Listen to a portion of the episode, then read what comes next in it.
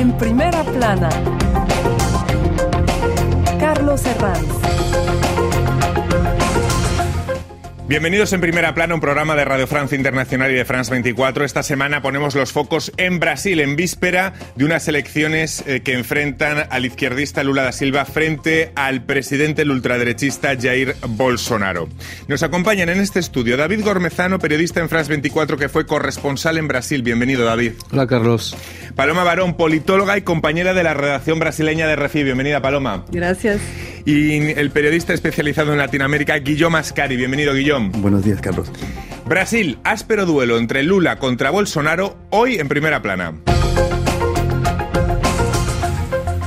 A primera vista, el duelo en las elecciones brasileñas del 2 de octubre pudiese parecer clásico entre derecha e izquierda en Latinoamérica, pero hay varios factores que invitan a no pensarlo.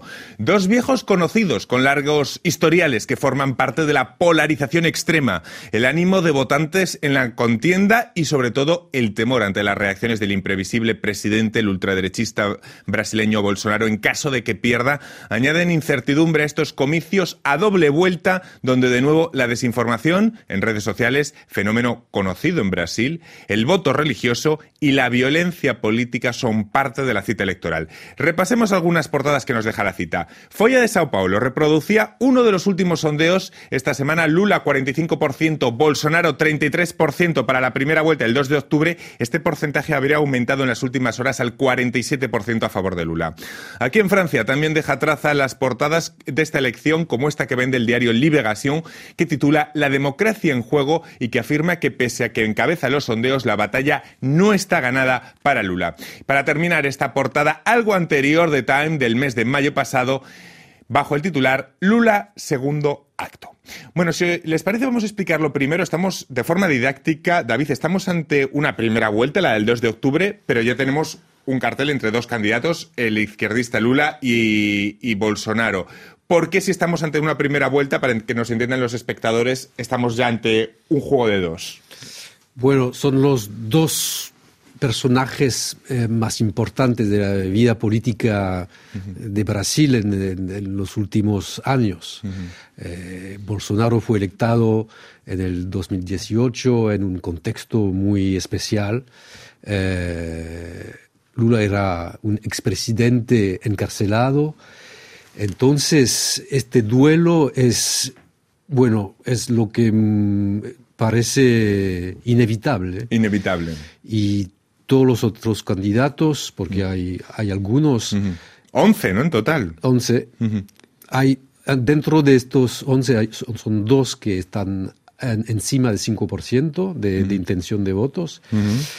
Pero toda la campaña, desde casi un año, está polarizada entre Lula y Bolsonaro. Son dos personajes, bueno, Lula es 50 años que está un personaje central en la vida política eh, de, de, Brasil. Y Bolsonaro tiene una carrera en el Parlamento, en el Congreso de, de Brasil, de 30 años antes de ser presidente. Dos pesos pesados de la política brasileña que polarizan también a la sociedad. Luego les quiero preguntar sobre el clima de violencia política que se ha establecido en, Brasil. Pero antes, sondeos. Lula lidera con un 47% las últimas encuestas.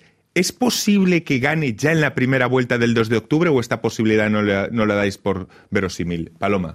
Yo creo que sí, porque en la última encuesta de Datafolha dice que Lula estaba con 47%, entonces dos puntos percentuales a más que, que en la encuesta anterior, y Bolsonaro mantiene su 33%. Uh -huh. Para ganar una elección en Brasil, un candidato necesita de 50, del 50% de los votos válidos más uno, uh -huh. y Lula ya tiene, ese, de acuerdo con esta encuesta, el 50%. Entonces, es, es, sí, existe una posibilidad. Uh -huh. Guillaume, eh, ¿por qué no se ha consolidado una, una, tercera vía. Es decir, aquí hablamos de un enfrentamiento muy claro entre dos mmm, pesos pesados de la política brasileña. ¿Entre medias no hay nada en esta primera vuelta? Sí, existe una tercera vía, o sea, se ofrece, o sea, Ciro Gómez que se ofrece como una tercera vía, pero es una tercera vía porque él fue ministro de, de, de Lula, justamente, pero no, no es una tercera vía que es um, significativa, yo creo, por, por los brasileños, porque uh -huh. hoy día el partido se juega entre Lula y Bolsonaro y se podía jugar también en 2018, no sé, el partido al final no se hizo en 2018, ahora en 2022 se va a hacer este partido que muchos brasileños esperan entre dos uno, el mandatario actual y el expresidente Lula, que, tuvo dos mandatos, donde vamos a regresar también en este tema, que, que también con, con, éxitos, sobre todo por la economía también uh, brasileños. Luego hablaremos de esos balances, pero a diferencia de elecciones anteriores, David, en que los contendientes se veían, podemos aplicar la palabra adversario político, ahora hablamos más bien de enemigo político entre dos figuras que polarizan a la sociedad brasileña. ¿De ahí este clima de violencia que se ha instalado en Brasil? Hace cinco o seis años que Brasil entró en un ciclo de crisis, de crisis económica. Eh, el, la economía de, de, Brasil está, no está creciendo más y hubo momentos de, de, de muy difícil para, para muchos brasileños en los últimos años. Y hay una crisis política también. Hubo la destitución de una presidenta, hubo la encarcelación de un expresidente. Ganó un candidato en el 2018 que no viene de los partidos que han estructurado la vida política brasileña desde el regreso a la democracia en el 85. Entonces, el Brasil ha entrado en un periodo inédita de su, de su historia. Uh -huh. uh, y, y, y, estamos ahora en un momento clave, creo. Uh -huh. Yo creo que gana quien gana esa, esta crisis uh -huh. política, es, este extremismo que, que, viene de una parte conservadora uh, de, del electorado brasileño, no va a parar con el resultado. Con esta, con esta, elección. Claro. Tres de cada cuatro electores brasileños dice sentir temor por expresar sus ideas políticas en este momento. ¿Esto se palpa en la calle? ¿Hay temor? Uh, a la política? Sí, sobre todo porque desde que Bolsonaro fue, Bolsonaro fue electo, elegido, uh -huh. eh, la violencia política, que claro, no es normal, pero fue legitimizada. En esta campaña está más fuerte porque un, un día Bolsonaro ha dicho eh, que las personas pueden coger sus, eh, sus, armas para defender la política. En un otro día, un militante del Partido de los Trabajadores, el partido de Lula, fue muerto. Entonces, estos crímenes empiezan a acontecer más y más en Brasil. En 2018, antes de la elección de Bolsonaro, tuvimos eh, el asesinato de, la, eh, de Marielle Franco, que era concejal por Río de Janeiro. Y después, en, en, los cuatro años siguientes, hubo un aumento del 33% en la violencia contra las mujeres en uh -huh. la política. Y no solo las mujeres. Eh, recientemente, antes de, de, la fecha nacional de Brasil, el 7 de septiembre, el hijo de Bolsonaro, Eduardo Bolsonaro, ha dicho también que los ciudadanos que tienen el porte legal de armas debían sali salir a las calles para defender eh, a Bolsonaro. Uh -huh. Entonces, sí, claro, cuando el presidente, sus hijos y su círculo próximo defienden que, que, la violencia es posible, es más fácil si eso ocurre, ocurre más. Guillaume, ¿es ¿cómo ve este clima de violencia que se ha instalado? Yo creo que en, en Brasil hay una violencia de sociedad y, y, ahora hay una violencia que, que, aumentó durante esas elecciones y sobre todo durante esa, esa elección que, que, que se está viviendo desde meses en, eh, en Brasil y, y, el clima de inseguridad que hay en Brasil no es, eh, no es solo en las grandes ciudades, no es solo en las favelas, uh -huh. pero sino va más allá de eso, va más allá de la ideología de lo que puede ser el bolsonarismo y, y, también, o lo que puede ser también lo que representa Lula. Es una violencia que es generalizada en Brasil hoy día y, y, que vemos uh, justamente también en la prensa cada día en Brasil, la, la prensa que, que, que, habla de asesinato, justamente en, en julio, uh, por ejemplo, en, el, en, en Foz de Iguazú, uh, en Brasil, con, con un, un, representante del, del, Partido de los Trabajadores de, de Lula que fue asesinado por, por la policía. Otra de las claves de esta batalla electoral, el voto religioso, que parece consolidarse como la gran batalla de estos comicios. Se trata del 90% de 150 millones de votantes registrados en el país. Ambos candidatos dicen que es Dios quien les guía. Estas apelaciones constantes, ¿qué repercusiones tienen en un país eh, como Brasil, David? Vai- el Brasil es un país re- religioso, eh, pero yo creo que Lula en, en cada de sus campañas electorales intentó eh, seducir al, al- al voto evangélico, pero mm, Lula viene, no viene de, de- de una tradición muy religiosa, es un sindicalista, eh, siempre fue en los años 80 y 90 fue próximo a unos pensadores de la, de la teología de, de la liberación. El voto Pero- católico sí que está con Lula en cualquier caso. El católico sí, ¿o no? El, el voto católico está dividido. Quizás menos, en, en- en sentido diferente del voto Sí, evangélico. En sentido distinto. Pero hay católicos que votan a la izquierda, hay católicos que votan a la derecha. Gerardo Alckmin, el, el candidato a vice de, de Lula, es alguien, es un, conserva- un católico conservador. Y era candidato de derecha en, en- en elecciones previas en, en Brasil, por ejemplo. ¿Cómo ven eh, esta batalla por el voto religioso que ha llevado incluso a que la primera dama Michelle Bolsonaro, Bolsonaro se posicione en campaña, ¿no? Haga campaña por ese voto evangélico tan que es fundamental, ¿no? Sí, es fundamental, pero los evangélicos no son la mayoría. Eh, en Brasil, el 56% de la población se declara católica. Entonces, el voto católico es más importante. Pero claro que eh, los evangélicos, eh, que representan un- un- unos 26 a 30% de la población, también son un voto importante. Y, si, y la, la mayoría de los evangélicos están con Bolsonaro. Los católicos, es, eh, de acuerdo con la última encuesta de Datafolha, el 53% están con Lula, el 28%, 28% con Bolsonaro.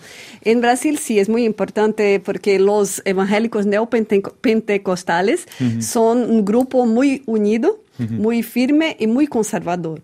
Entonces, eh, Michelle eh, Bolsonaro, la primera dama, representa eso. ¿Algo más que añadir, Guillaume, al voto religioso? Creo que todo fue, fue dicho. Yo pienso que la iglesia es muy importante en América Latina y sobre todo en Brasil. Eh, durante las elecciones vimos la importancia de la iglesia y justamente los, las últimas reuniones que se hicieron del lado de Bolsonaro con Lula se hicieron también en iglesia para, para buscar apoyos. Entonces se va a jugar también ahí, también las elecciones. Ujú.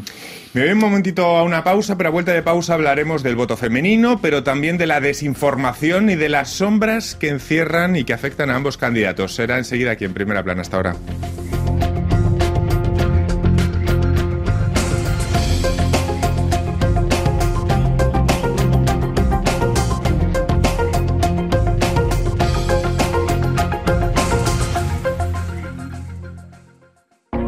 RFI, la selección del mes. Corneille. Je ne suis qu'un homme, donc j'ai la phobie de l'ombre. Je m'indigne de tout et peu de choses sont de ma faute. de neige, de guerre, au ciel lavé, Vanessa Paradis. des baisers brûlés, ainsi loin. Pigment. Ils sont tous sons, on dit to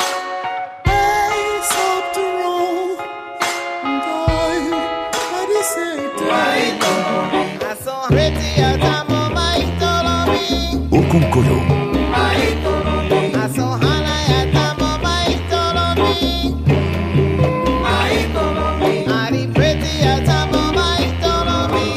RFI. Seguimos aquí en primera plana esta semana analizando las elecciones de Brasil del próximo 2 de octubre, ese duelo entre Jair Bolsonaro y Lula da Silva. Lo hacemos con los periodistas David Cormezano, Paloma Barón y Guillaume Ascari. Una elección tan polarizada que no sé si la podemos analizar como una disputa de rechazos, los que generan ambos candidatos, tanto Bolsonaro como Lula. ¿Son comparables los rechazos que ambos suscitan en una parte de la población, Guillaume?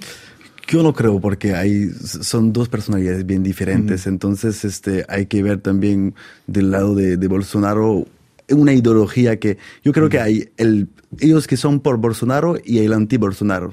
Y, y eso cuenta mucho en la elección. Hoy día Lula regresa con un- una, una campaña que es totalmente diferente a sus antiguas eh, campañas, con una imagen de Brasil que es bien diferente de lo que ofrece y propone eh, Bolsonaro. Entonces, yo pienso que el rechazo eh, va, va a aprovechar, Lula va a aprovechar más de rechazo que, que Bolsonaro, eh, porque la imagen de Brasil eh, eh, durante esos últimos años y, y peor con la, la pandemia fue, fue bien malograda. Pero en cualquier caso, sí, David, sí que hay una parte de Brasil que odia a Lula profundamente también. Ah, el odio a Lula, el odio a la izquierda que, que existe en Brasil desde en los últimos años es impresionante. Yo parece que mucha gente ha olvidado de la Bolsonaro es un producto de ello, podemos decir, de ese odio. Es, eh, Bolsonaro forma. es un profesional del odio.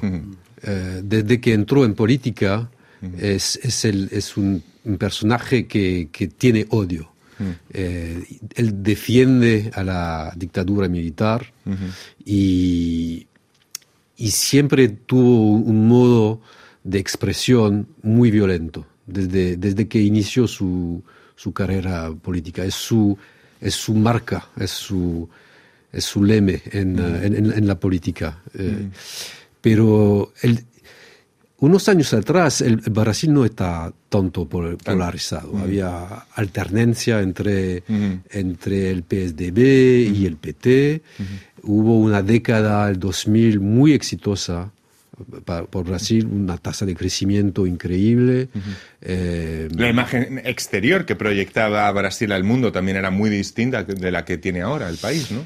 Pero mucha gente habí- había olvidado que existe un Brasil un poco desconocido, al menos en Europa, eh, muy conservador, muy, muy religioso y, eh, y, que, mm, y que ahora está tomando el, el control del debate político. Yo creo que es lo que pasó en los últimos años. Porque no éramos conscientes es- eh, fuera de Brasil de que también existía ese otro Brasil que odiaba a Lula, que emergía y que llegó finalmente al poder. No éramos tan conscientes de que existía. Yo creo que este Brasil tenía una expresión eh, menos eh, con, con- con menos poder, eh, con menos eh, extenso. Eh, en los últimos años, eh, quizá vamos a hablar de, de fake news y Sí. de, de la importancia de redes sociales.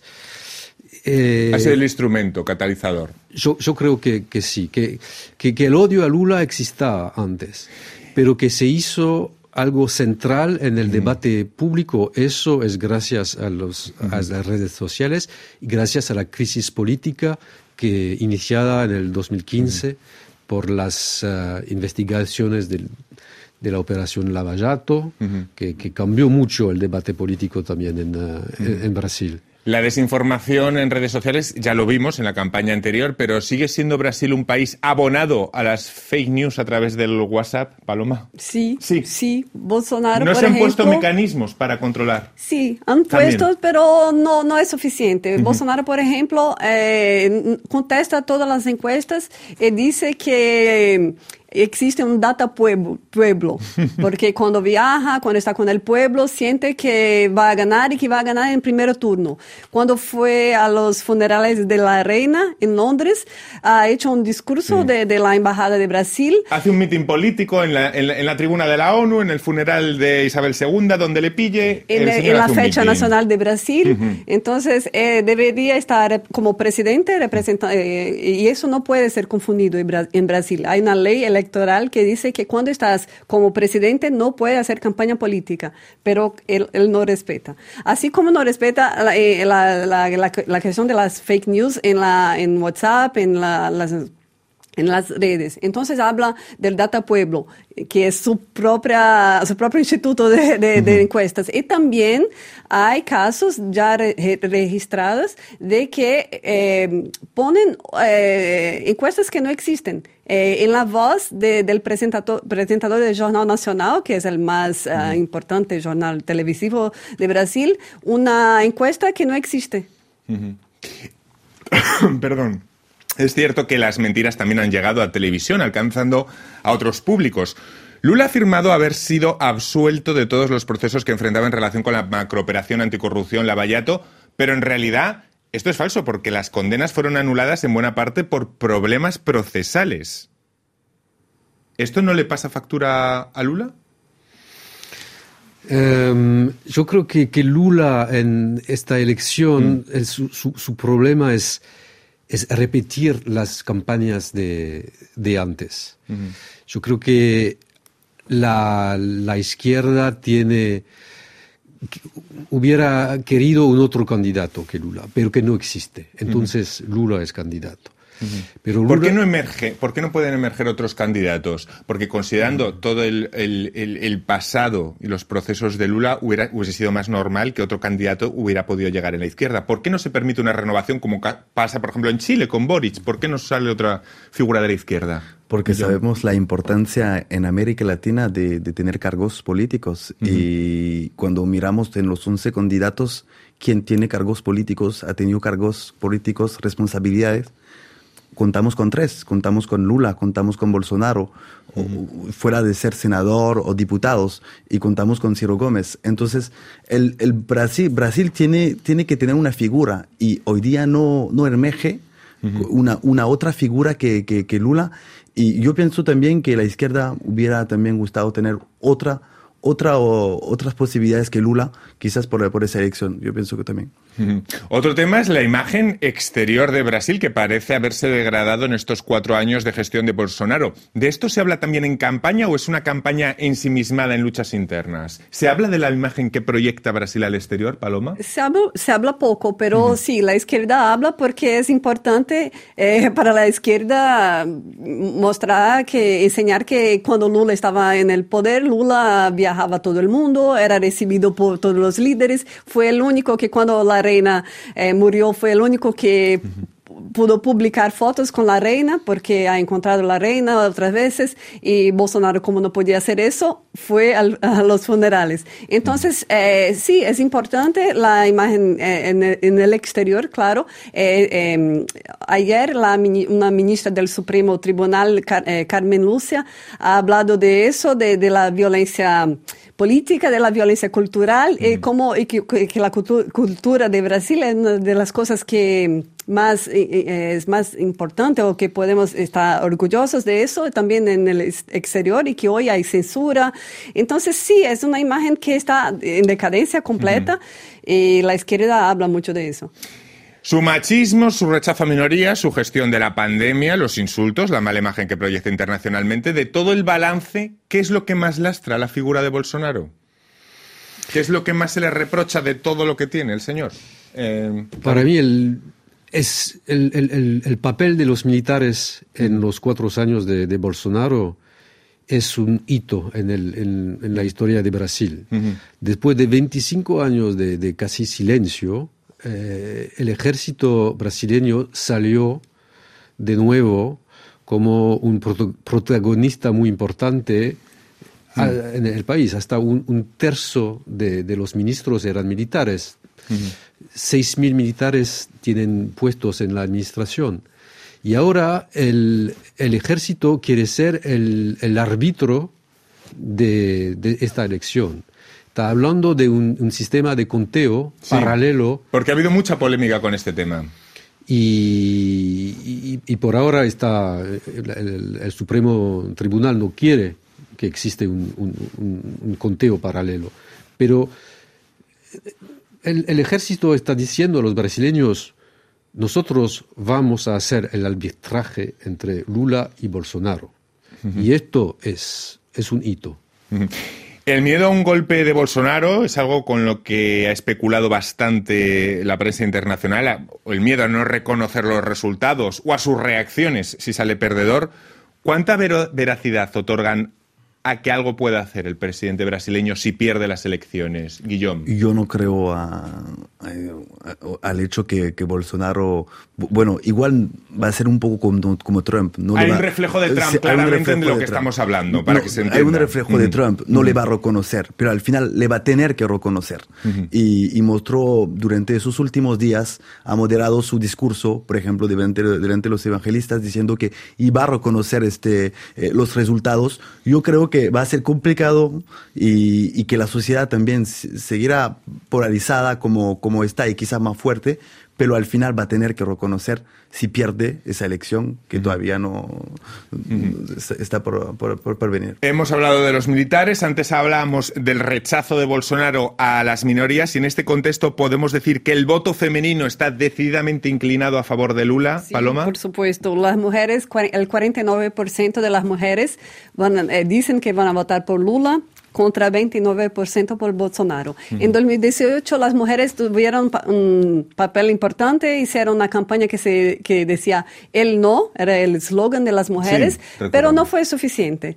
Eh, cuatro años después, eh, las mujeres somos mayoría en Brasil, entonces ma- son más personas que votan y están tal vez más conscientes que los ataques a, que, a, las mujeres que hace Bolsonaro y que eh, recientemente intenta cambiar su, su, su discurso, pero no es suficiente. Entonces sí, las mujeres están son más con Lula. En cualquier caso, sea uno u otro, hablamos de dos señores mayores que proyectan signos arcaicos y poca renovación, por no hablar de historiales con sombras. ¿Tiene Brasil un problema con hacer emerger figuras que representen más a la sociedad de hoy en día, que estén más conectadas con sensibilidades actuales de los jóvenes? David. Sí, es, es- eso es, cierto, pero de- del lado de, de Lula, Lula es un, es un de Gaulle bra- brasileño. Eh, la- es su, su, su década del poder impactó mucho eh, la sociedad brasileña. Es difícil de cuan- cuando, tienes un personaje tan, tan importante, es, es, luchó contra la dictadura y eh, fue presente en todas las elecciones presidencial- presidenciales en, en Brasil desde la, la caída de la dictadura. Es difícil Él tiene un reemplazarlo. Me quedo ya sin tiempo, David, perdona que es que me quedo ya sin tiempo. Muchísimas gracias a los tres, ha sido un placer y a todos ustedes les espero la semana que viene aquí en Primera Plana. Gracias.